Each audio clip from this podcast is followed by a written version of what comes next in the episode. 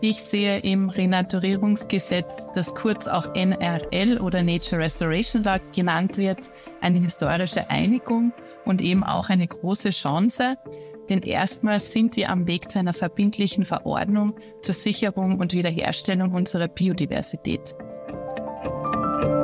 Tauwetter, der Profilpodcast zur Klimakrise.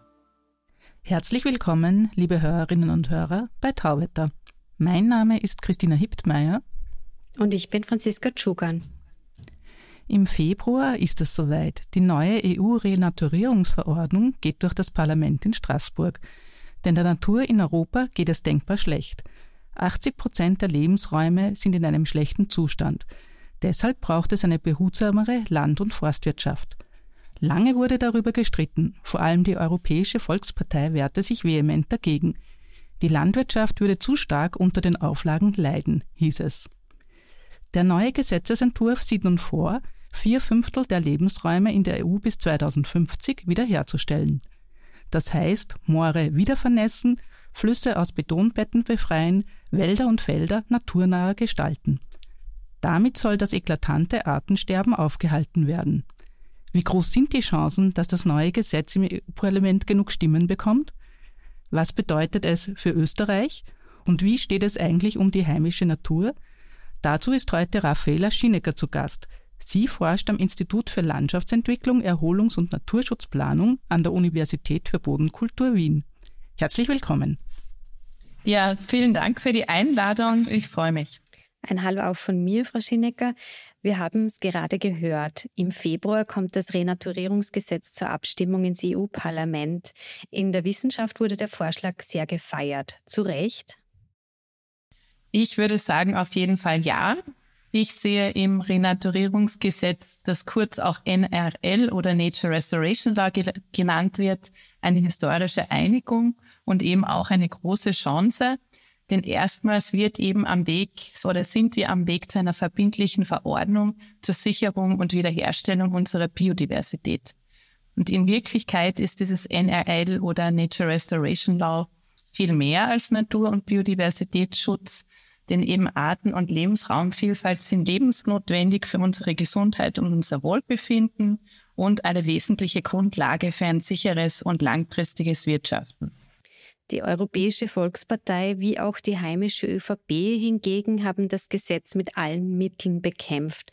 Was stört denn die Konservativen so sehr an diesem Gesetzesvorschlag? Meine Ad-Hoc-Antwort hier wäre, das sollten Sie die EVP oder die ÖVP natürlich fragen. Aber ich versuche eine Analyse. Grundsätzlich ist es so, dass die LandnutzerInnen in Österreich als auch ganz Europa unter großem Druck stehen, vor allem die Land- und Forstwirtschaft. Und eine neue Gesetzgebung wie das Renaturierungsgesetz berührt hier natürlich grundlegende Ängste, sodass sich dieser Druck weiter erhöht. Das ist verständlich und es muss das Ziel sein, hier gemeinsam Lösungen auf Augenhöhe zu finden. Leider wurden aber eben diese Ängste insbesondere durch die Europäische Volkspartei und große Agrarverbände in den letzten Wochen und auch Monaten seit dem Sommer 23 bewusst geschürt und übersteigert, um sich aus meiner Sicht für den EU-Wahlkampf 2024 zu profilieren, teilweise sogar mit Fehlinformationen und gezielter Angstmacherei, zum Beispiel in den sozialen Medien. Deshalb gab es dann auch im Sommer 2023 Initiativen gegen diese Kampagne. Ich glaube, das kann man so nennen. Ähm, zum Beispiel haben über 6000 WissenschaftlerInnen aus ganz Europa unter Federführung von Guy Bär vom Deutschen Zentrum für integrative Biodiversitätsforschung einen offenen Brief unterzeichnet. Den haben auch ich und andere Kolleginnen aus Österreich unterschrieben vom Biodiversitätsrat wo eben mit so Behauptungen aus der Kampagnenecke mit wissenschaftlichen Fakten, die wurden widerlegt, egal ob es um Ernährungssicherheit oder andere Punkte ging. Genau, über diese Punkte wollen wir später noch eingehender ähm, reden. Befürchten Sie denn, dass die EVP das Gesetz im Parlament doch noch kippen könnte jetzt im Februar? Naja, letztendlich war es ein gutes Ergebnis, das wir schon im November 23 jetzt im EU-Umweltausschuss ähm, gesehen haben oder es war möglich, weil die EVP für die Abstimmung den Fraktionszwang aufgehoben hatte. Also ein gleiches Abstimmungsverhalten war nicht gefordert. Äh, ob das für die Abstimmung am voraussichtlich 26. Februar so sein wird, ist offen, aber es wäre natürlich wichtig. Ähm, wie soll denn das Gesetz dann zum Beispiel in Österreich durchgesetzt werden? Sind da dann auch Strafen vorgesehen oder wie kann man sich das vorstellen?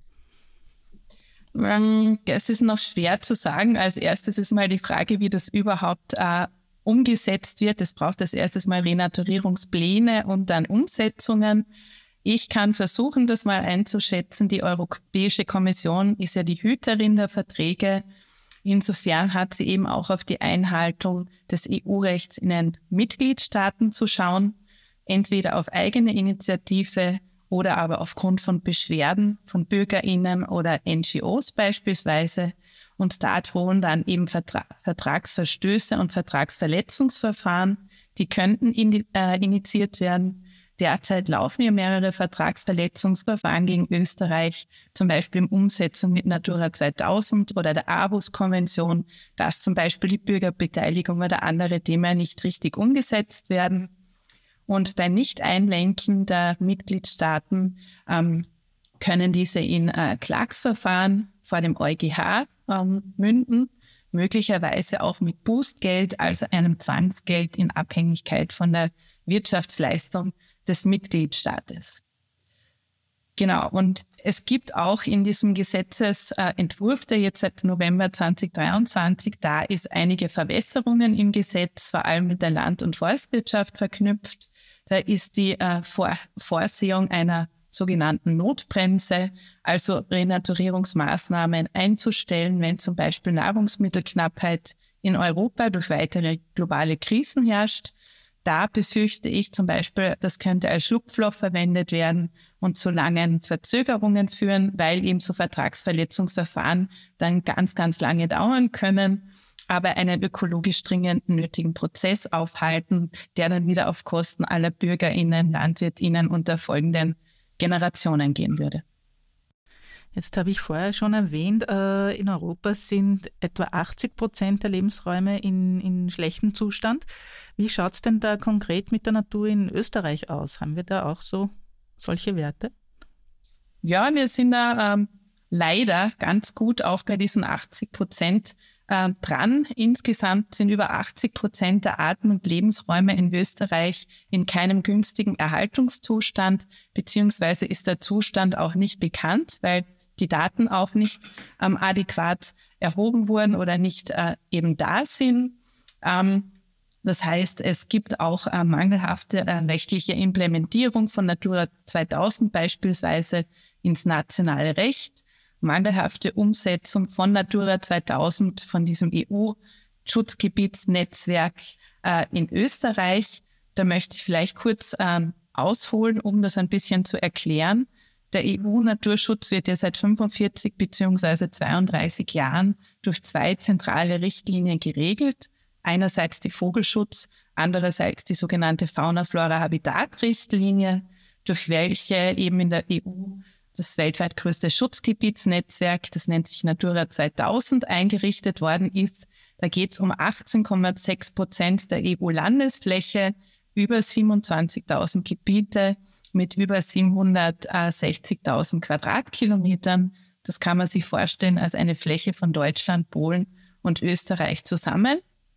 Und ähm, die Maßnahmen dieser Richtlinien sollen eben den günstigen Erhaltungszustand von Arten und Lebensräumen seit Inkrafttreten wiederherstellen. Da ist ein Gebiets- und Artenschutz verpflichtend erforderlich. Aber eben es gab eine schlechte Umsetzung teilweise bisher und einen fehlenden verpflichtenden Zeitplan. Äh, deshalb konnten viele Ziele nicht nur nicht erreicht werden, sondern der Biodiversitätsverlust ist vorangeschritten. Und auch da würde das äh, Renaturierungsgesetz jetzt eine Chance für Verbesserungen bringen. Das ist ein bisschen vielleicht überraschend für, für viele Hörerinnen und Hörer, weil man hat ja immer so das Gefühl, Österreich, äh, große, viel schöne Natur und so weiter und alles bestens. Äh, was sind denn hier so die größten Probleme für Natur und Biodiversität? Ja, Österreich ist vergleichsweise ein kleines Land mit wunderbaren Landschaften, Hochgebirge bis hin ins, ähm, in die pannonische Steppe. Natürlich ist das Land auch nicht so verfügbar. Wir können nicht alle Ökosysteme oder, oder ähm, Landtypen ähnlich nutzen. Das heißt, wir haben einen irrsinnigen Druck auf ähm, Flächen, auf alpine Täler oder auf eher den pannonischen Raum. Ähm, und es ist so, dass es einen starken Nutzungsdruck gibt in der Landschaft. Wir leben in einer globalen Polykrise, in der wir uns befinden. Das heißt, die Klimakrise ist ein Punkt. der Biodiversitätsverlust schreitet rasant voran. Und die Wissenschaft spricht ja jetzt vom ersten, also vom sechsten Massensterben der Geschichte, aber erstmals menschengemacht. Unsere Ökosysteme werden seit langem übernutzt, sie werden verschmutzt, zerschnitten und zerstört. Nationale Haupttreiber sind da die Nutzung in der Landforst- und Wasserwirtschaft und der generelle viel zu hohe Flächenverbrauch. Also diesen Negativrekord kennen wir leider schon alle in der Bodenversiegelung. Laut Umweltbundesamt sind es 11,5 Hektar Boden circa pro Tag. Das sind ungefähr 16 Fußballfelder am Tag, beziehungsweise 5840 haben wir ausgerechnet im Jahr.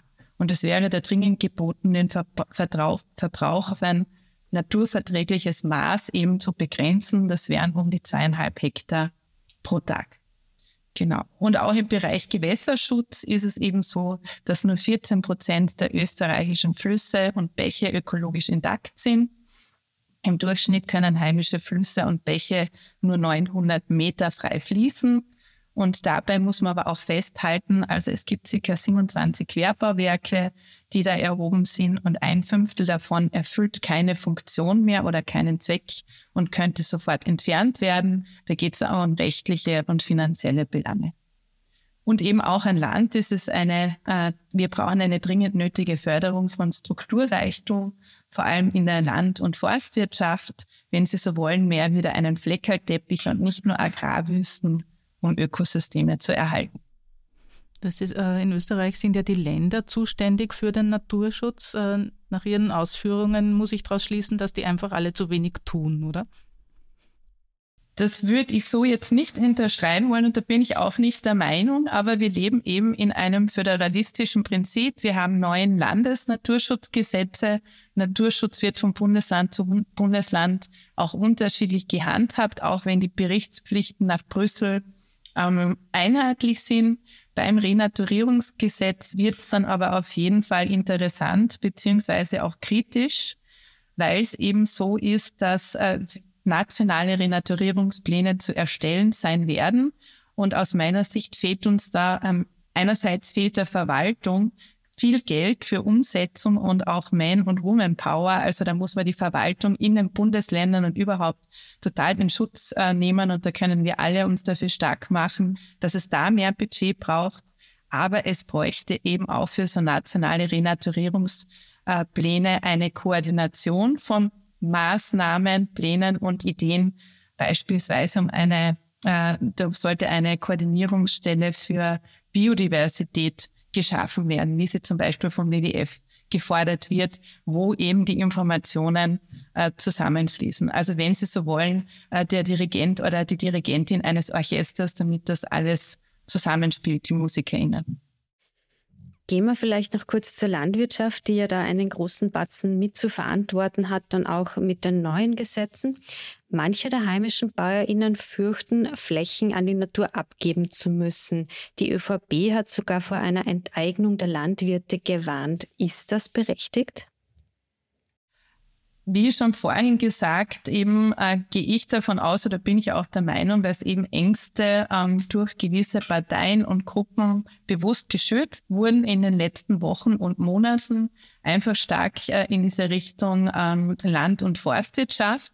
Das ist für mich aber paradox, denn es sind gerade die Biodiversitäts- und die Klimakrise, die vor allem Land- und Forstwirtschaft in Zukunft vor noch größere Herausforderungen stellen werden. Wir merken es jetzt schon mit großen äh, Schäden in der Forstwirtschaft, wie zum Beispiel gerade in Osttirol oder wenn Sie gehört haben, ich glaube 50 Prozent äh, der, der Zahlungen der Hagelversicherung sind dieses Jahr in äh, Dürrezahlungen gegangen, also 2023.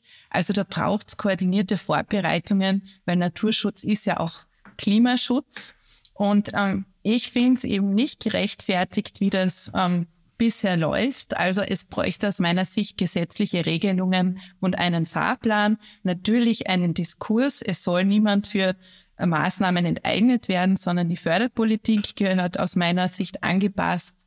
Und äh, man soll eben die LandnutzerInnen nicht mit diesen großen Fragen alleine lassen und äh, eben eine Planungssicherheit eben ermöglichen. Die schlechteste aller Optionen wäre wär eben, wenn es keinen Fahrplan gäbe, ähm, also so Renaturierungspläne oder auch wie die umgesetzt werden können. Wir müssen nämlich auch handeln. Nichts tun wird die Krisen, in denen wir uns befinden, eben nicht stoppen. Und äh, je mehr Zeit verrinnt, umso mehr Handlungsoptionen werden uns da eben auch genommen. Also es braucht auf jeden Fall da auch Ansätze, alle PlayerInnen an Bord zu bringen, natürlich auch die Landwirtschaft, vor allem aber auch die Politik. Also ähm, das ist wirklich ein wichtiger Punkt und das wäre auch mein ähm, Plädoyer oder Appell an die Politik, dass eben parteitaktische Manöver einzustellen sind und so Klientelpolitik und wir uns mit Sachpolitik und Fakten und einem lösungsorientierten Diskurs beschäftigen sollten. Und wir werden, also wir haben riesige Herausforderungen, globale Herausforderungen vor uns und ähm, müssen die mit äh, Sachverstand und nicht mit Hausverstand lösen. Ähm, wie schaut denn das ganz konkret aus, wenn ein Bauer, eine Bäuerin äh, eine gewisse Fläche hat, die sie bewirtschaftet? Was könnte sie oder er machen, um da dann dem neuen Gesetz zu entsprechen?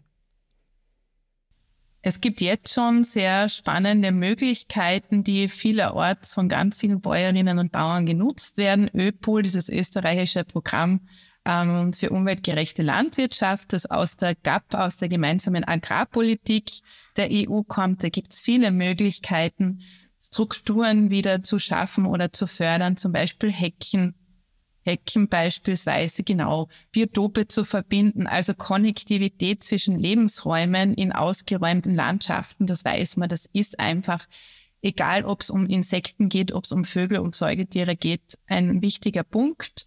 Und da gibt es jetzt schon die Möglichkeit, viele Maßnahmen zu setzen, auch zu schauen, wo wären jetzt beispielsweise Moore, die ja CO2 einspeichern, die man wieder vernässen könnte, es gibt gute Pilotprojekte oder Projekte auch gemeinsam mit der Jägerinnenschaft, wo dann irgendwelche ähm, Altarme angebunden werden von Flüssen oder eben Moore wieder vernässt und dann äh, eben Mehrfachnutzungen entstehen.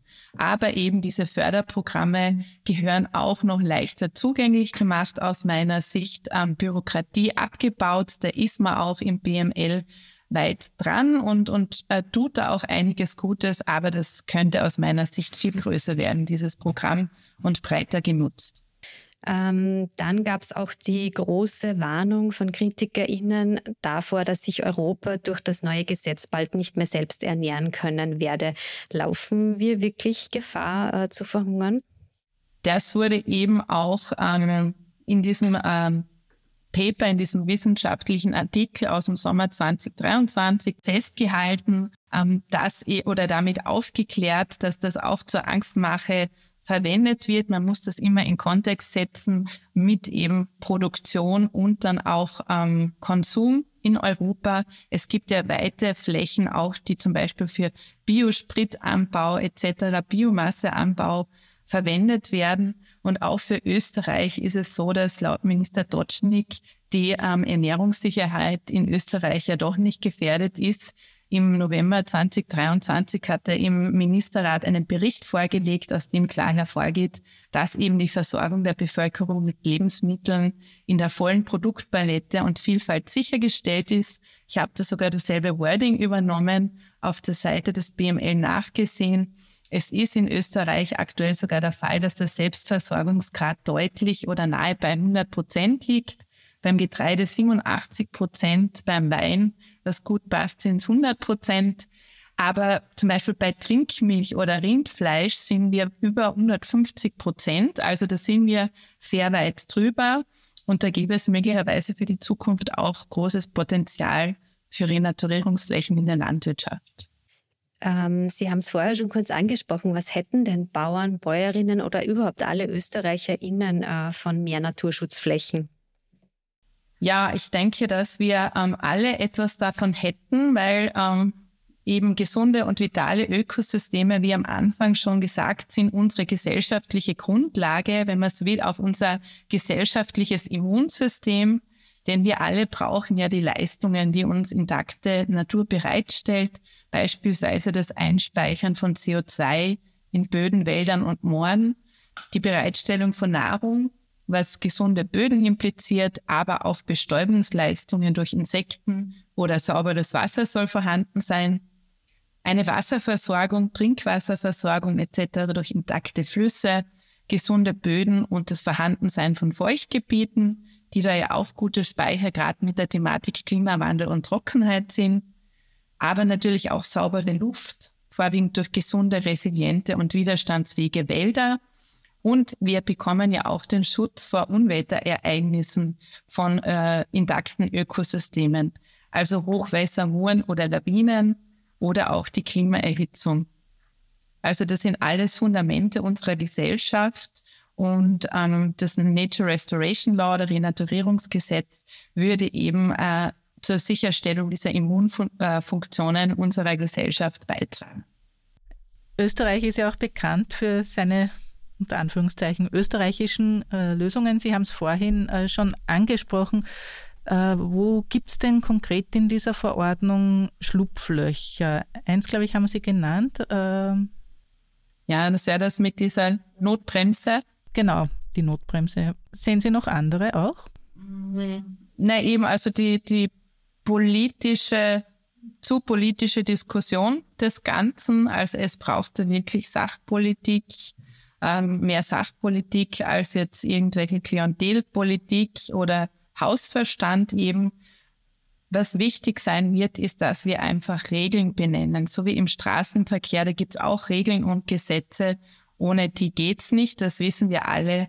Und wir werden einfach auch Regeln einführen müssen, um das Ganze hinzubekommen eben auch, es bräuchte, wie schon gesagt, dringend eine Koordinations- und Kompetenzstelle für Biodiversität mit entsprechender Dotation. Der österreichische Biodiversitätsrat fordert das schon länger und ich möchte mich da anschließen. Die sogenannte Biodiversitätsmilliarde, sowas brauchen wir dringend jetzt, um eben einerseits der Verwaltung zu helfen und die Umsetzung dann auch in Gang zu bringen für uns und für die nächsten Generationen. Verglichen mit anderen Bereichen gibt sowas ja schon, zum Beispiel die ASFINAG für graue Infrastruktur. Und nun brauchen wir dringend auch sowas für grüne und blaue Infrastruktur, sprich äh, Ökosysteme. Und wichtig wäre hier auch noch, dass es eine äh, transparente Grundlagen und eine Diskussion auch mit professionellen KonfliktmanagerInnen und allen Beteiligten gibt, dann werden auch verschiedenste Parteien, und damit meine ich nicht nur politische, sondern eben ähm, Parteistellungen vielleicht auch ähm, bisschen offener für das Ganze und äh, suchen nicht nach Schlupflöchern, sondern an einem gemeinsamen Verständnis für die Thematik arbeiten, wäre mit so einer Koordinationsstelle sicher einfach. Äh, es gibt ja auch sehr gelungene Renaturierungen schon in Österreich. Haben Sie da Beispiele für uns?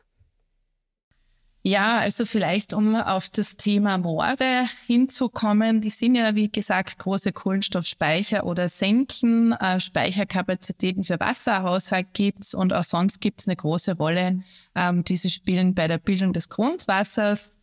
In Österreich sind leider 90 Prozent äh, der ursprünglichen Moorflächen laut Studien, von WWF und Ökobüro 2022 bereits zerstört.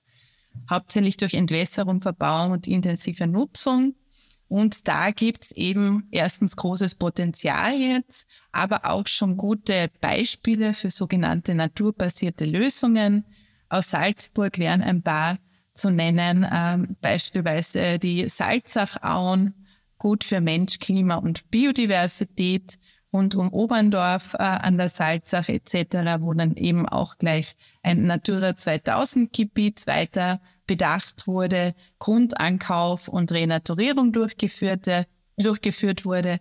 Artenreichere Auwälder sind entstanden, Überschwemmungsflächen wurden aktiviert, ähm, Still- und Fließgewässer wurden äh, strukturiert ein 200 Hektar großes Auenökosystem als Lebensraum aufgewertet. Es gibt auch wieder einen attraktiven, naturnahen äh, Erholungsraum für die Stadt Salzburg etc. Die Arten- und Lebensraumvielfalt wurde erhöht, aber auch die Retentionsräume für Hochwasserabschwächung oder ähm, Abbufferung gesichert. Das heißt, es sind auch neue Naturerlebniseinrichtungen dazugekommen. Und äh, wenn man sich diese Sendung da gern anschaut, ist das jetzt auch der Salzburger Kandidat gewesen. Äh, ich glaube, das heißt neun Plätze, neun Schätze 2022. Also sowas wäre schon ein gutes und schönes Beispiel. Und da gibt es einige dafür, egal ob jetzt in Auen, an Fließgewässern oder in der Terrestrik, ähm, ja, wo, wo viel Wissen auch schon da ist, wie man Dinge macht oder nicht macht. Und ähm, das muss jetzt wirklich in die Fläche kommen, weil da viel größere Maßnahmen nötig sein werden durch das Renaturierungsgesetz. Das wäre meine nächste Frage auch noch gewesen. Wie viele solcher Gebiete, die, wie Sie jetzt beschrieben haben, würden wir denn noch zusätzlich brauchen? Auch eine gute Frage. Also von den Gebieten her kann man das jetzt sicher noch nicht mal ähm, festmachen. Es wird mal davon ausgegangen, also bis 2030 können die Mitgliedstaaten mal auf Natura 2000 Gebiete fokussieren, also auf bestehende Schutzgebiete. Das kann sein, muss aber nicht. Ich sehe auch eine große Chance, dass eben ähm, Naturschutz oder Restaurationsnamen in nicht geschützten Gebieten, wenn man so will, in Alltagslandschaften eben auch stattfinden werden. Also dass da dann einiges eben auch passiert. Das heißt, dass man ähm, auch dort in ökologisch wertvollen ähm, Arealen gewisse Maßnahmen setzt, zum Beispiel zur Lebensraumvernetzung, wenn es da schon zwei Schutzgebiete gibt, dass man die dann miteinander verbindet. Also in diese Richtung könnte das dann beispielsweise gehen. Aktuell beraten ja das Umweltbundesamt und die Bundesländer bereits über die in Frage kommenden Gebiete. Wissen Sie, um welche Gebiete es da gehen könnte? Ähm, ich habe jetzt ein bisschen gesprochen mit, äh, mit dem Umweltbundesamt auch. Und wie gesagt, zuerst denke ich, wird der Schwerpunkt mal auf der Verbesserung in Natura 2000 Gebieten sein. Aber vor allem Auen haben für mich auch ähm, Priorität zur Wiederherstellung, weil da eben Wasser und Land äh, geschützt werden kann oder, oder verbessert werden. Beispielsweise im Nationalpark ähm, Donauauen im Norden oder die oberen Machauen, die Lobau, die Grenzmoor beispielsweise aber auch an anderen Flüssen ähm, kann einiges eben passieren. Und das kann man auch koppeln, beispielsweise mit der Wasserrahmenrichtlinie. Da gibt es ja auch die prioritären Sanierungsräume in den sogenannten nationalen Gewässerbewirtschaftungsplänen. Also das ist eine Wasser, ein wasserwirtschaftliches Planungsinstrument, wo man gleichzeitig auch die Fischbasierbarkeit an Querbauwerken fördern könnte. Oder auch sonst kann ich mir gut vorstellen, dass eben Konnektivität in der Landschaft, also die Verbindung von Lebensräumen, als auch die Ermöglichung von Anderung, äh, von, von Wanderung, Verzeihung für ähm, wandernde Tierarten, egal ob es jetzt um, ähm, um irgendwelche ähm, größeren Säugetiere geht oder wie auch immer, also dass das in Zukunft äh, verbessert wird. Ansitzarten für Vögel, Strukturelemente in, der, in landwirtschaftlichen Bereichen. Also sowas könnte ich mir vorstellen, dass das mal als erstes einen Fokus hat, weil das dann auch mit existenten Förderungen gekoppelt werden könnte. Sie haben gerade die Lobau genannt. Die ist ja mit dem Lobautunnel immer wieder im Gespräch. Das ist aus der Sicht des neuen Gesetzes wahrscheinlich ähm, eine nicht sehr sinnvolle Maßnahme, oder? Ähm, die Renaturierung der Lobau auf jeden Fall, die weitere, den Tunnel, ähm, glaube ich, lassen wir hier lieber unkommentiert. Also es hat eben auf jeden Fall Restaurationspotenzial und auch eine große äh, Wirkung äh, für Wasserversorgung, Wasserqualität, Erholungsnutzung der Stadt Wien. Also denke ich, dass das äh, ein guter Fokus im Renaturierungsgesetz werden könnte. Gut, dann danke fürs Kommen. Das war Raffaela Schinecker, Professorin für Naturschutzplanung an der BOKO. Wir würden uns freuen, wenn Sie uns auf X, vormals Twitter, unter Profil Tauwetter folgen würden. Schicken Sie uns Anregungen, Kritik oder Feedback, entweder via X oder per E-Mail an podcasts.profil.at. Empfehlen Sie uns weiter, abonnieren und bewerten Sie uns auf den gängigen Plattformen wie Apple iTunes oder Spotify. Das war's für heute. Bis zum Sonntag in zwei Wochen bei Tauwetter.